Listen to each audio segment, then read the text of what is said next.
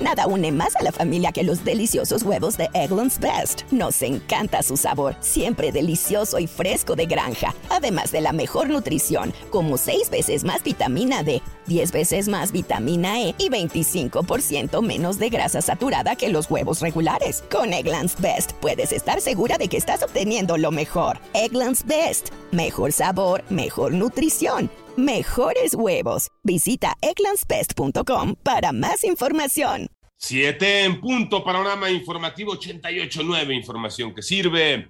Yo soy Alejandro Villalbazo en el Twitter, arroba Villalbazo13. Es jueves 23 de diciembre. Iñaki Manero, ¿cómo te va, Iñaki? ¿Cómo estás, Alex Villalbazo? Mauro Núñez, amigos de la República Mexicana, muchas gracias a todos por seguir en Panorama. En el panorama COVID, la cifra de muertes a nivel mundial ya llegó a 5.379.713 personas.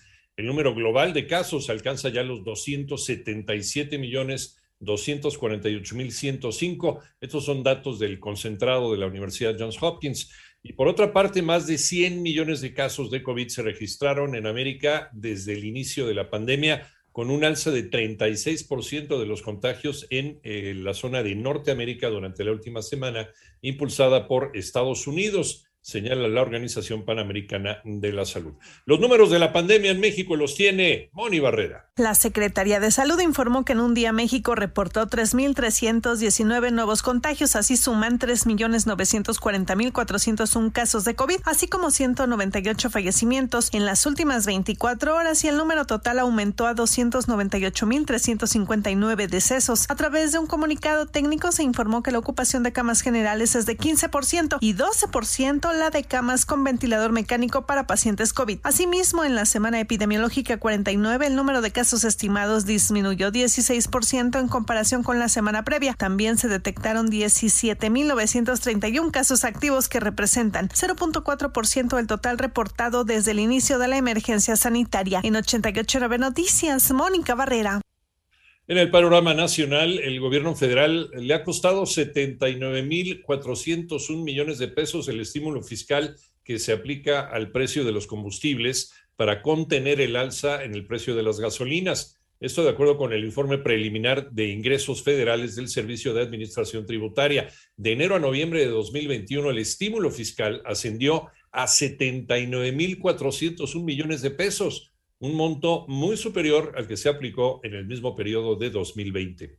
La Fiscalía General de la República, a solicitud de la Fiscalía General de Justicia de Ciudad de México, solicitó al gobierno argentino la extradición de Carlos Agustín Ahumada por la posible comisión del delito de fraude genérico del fuero común. Esta fue aprobada por las autoridades argentinas. A 55 días de protestar el cargo, el Tribunal Electoral del Poder Judicial de la Federación revocó a Teresita Adriana Sánchez Núñez como consejera presidenta del Instituto Estatal Electoral de Querétaro, luego de que la funcionaria electoral no acreditara el requisito de haber radicado en esa entidad durante los últimos cinco años de manera efectiva. Los cárteles, los cárteles de la droga están ligados al tráfico ilícito de migrantes. Doña Aranda. El secretario de Relaciones Exteriores, Marcelo Ebrard, afirmó que la red de tráfico de migrantes ligada a la volcadura de un tráiler en Chiapas que dejó 56 personas fallecidas tiene mayor influencia que los cárteles de la droga. El canciller detalló durante una reunión con medios de comunicación que las primeras investigaciones después del accidente arrojaron que en ciertos tramos del recorrido que seguía antes de volcar están involucrados algunos cárteles de la droga en un negocio que para ellos genera ganancias por 14 mil millones de dólares. Y para darnos una idea, cobrando a las personas desde Ecuador 15 mil dólares, desde Guatemala 5 o 6 mil dólares. Entonces estamos hablando de un negocio que se estima en alrededor de 14 mil millones de dólares al año. Y está poniendo en riesgo a muchas personas y de ahí la importancia de esta investigación. Para 88.9 Noticias, Antonio Aranda. Panorama internacional, el presidente Joe Biden, el presidente de los Estados Unidos, hará una declaración pública en el aniversario eh, el 6 de enero del ataque mortal en el Capitolio de los Estados Unidos por parte de partidarios de su predecesor, dijo la Casa Blanca. Por su parte, el expresidente Donald Trump anunció que hablará sobre la revuelta ese día desde su club de golf en Florida. Aviones de la coalición liderada por Arabia Saudita bombardearon eh, eh, hoy jueves varios objetivos en el centro de Sana, capital de Yemen Según eh, medios locales, la ciudad se vio sacudida por la explosión de varios proyectiles que tenían como objetivo las posiciones del movimiento de los hutíes rebeldes.